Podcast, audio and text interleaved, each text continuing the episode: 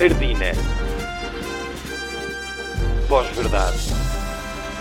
Ao fim do dia.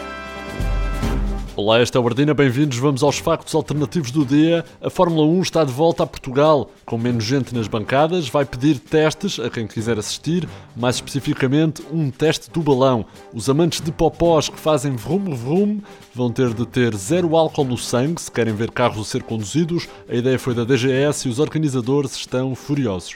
Mas acha que apanha real alguém sem bebida? Isto é preciso estar-se muito bêbado para pagar 300 euros para ver carros a acelerar numa reta, ali ao sol, com o cheiro a gasóleo, quando pode ver a corrida toda em casa, não é?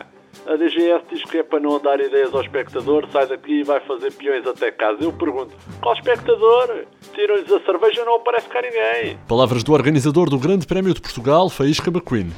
E o PSD caiu nas sondagens. Numa notícia nada relacionada, o país acordou com uma enchente de rotundas e parques infantis. Os portugueses saíram à rua para ver uma rotunda laranja em cada autarquia e vários balões pintados com a cara de Passos Coelho. O PSD diz que não teve nada a ver com o assunto e que as obras já lá estavam, os portugueses é que não deram conta, mas aplaude a iniciativa e diz que serve para te lembrares de quem está lá para ti. A sério, pensa bem, eu sei onde tu moras.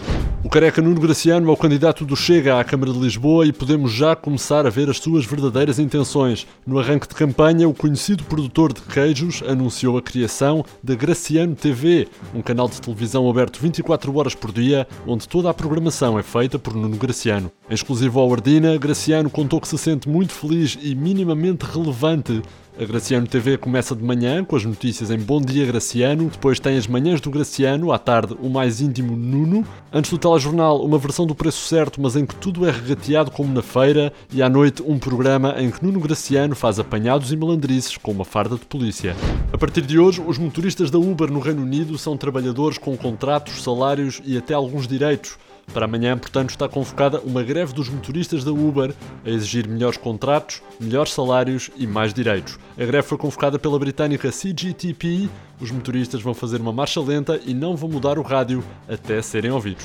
Nos Estados Unidos, Joe Biden passou 100 milhões de cheques para ajudar os americanos a recuperar do impacto causado pela Covid. Os americanos saíram às ruas para festejar e gastaram o cheque de 15 dólares em copos, petiscos e armas semiautomáticas AR-15. Os cheques foram todos passados à mão pelo novo secretário de Estado da Economia, Joe Berardo.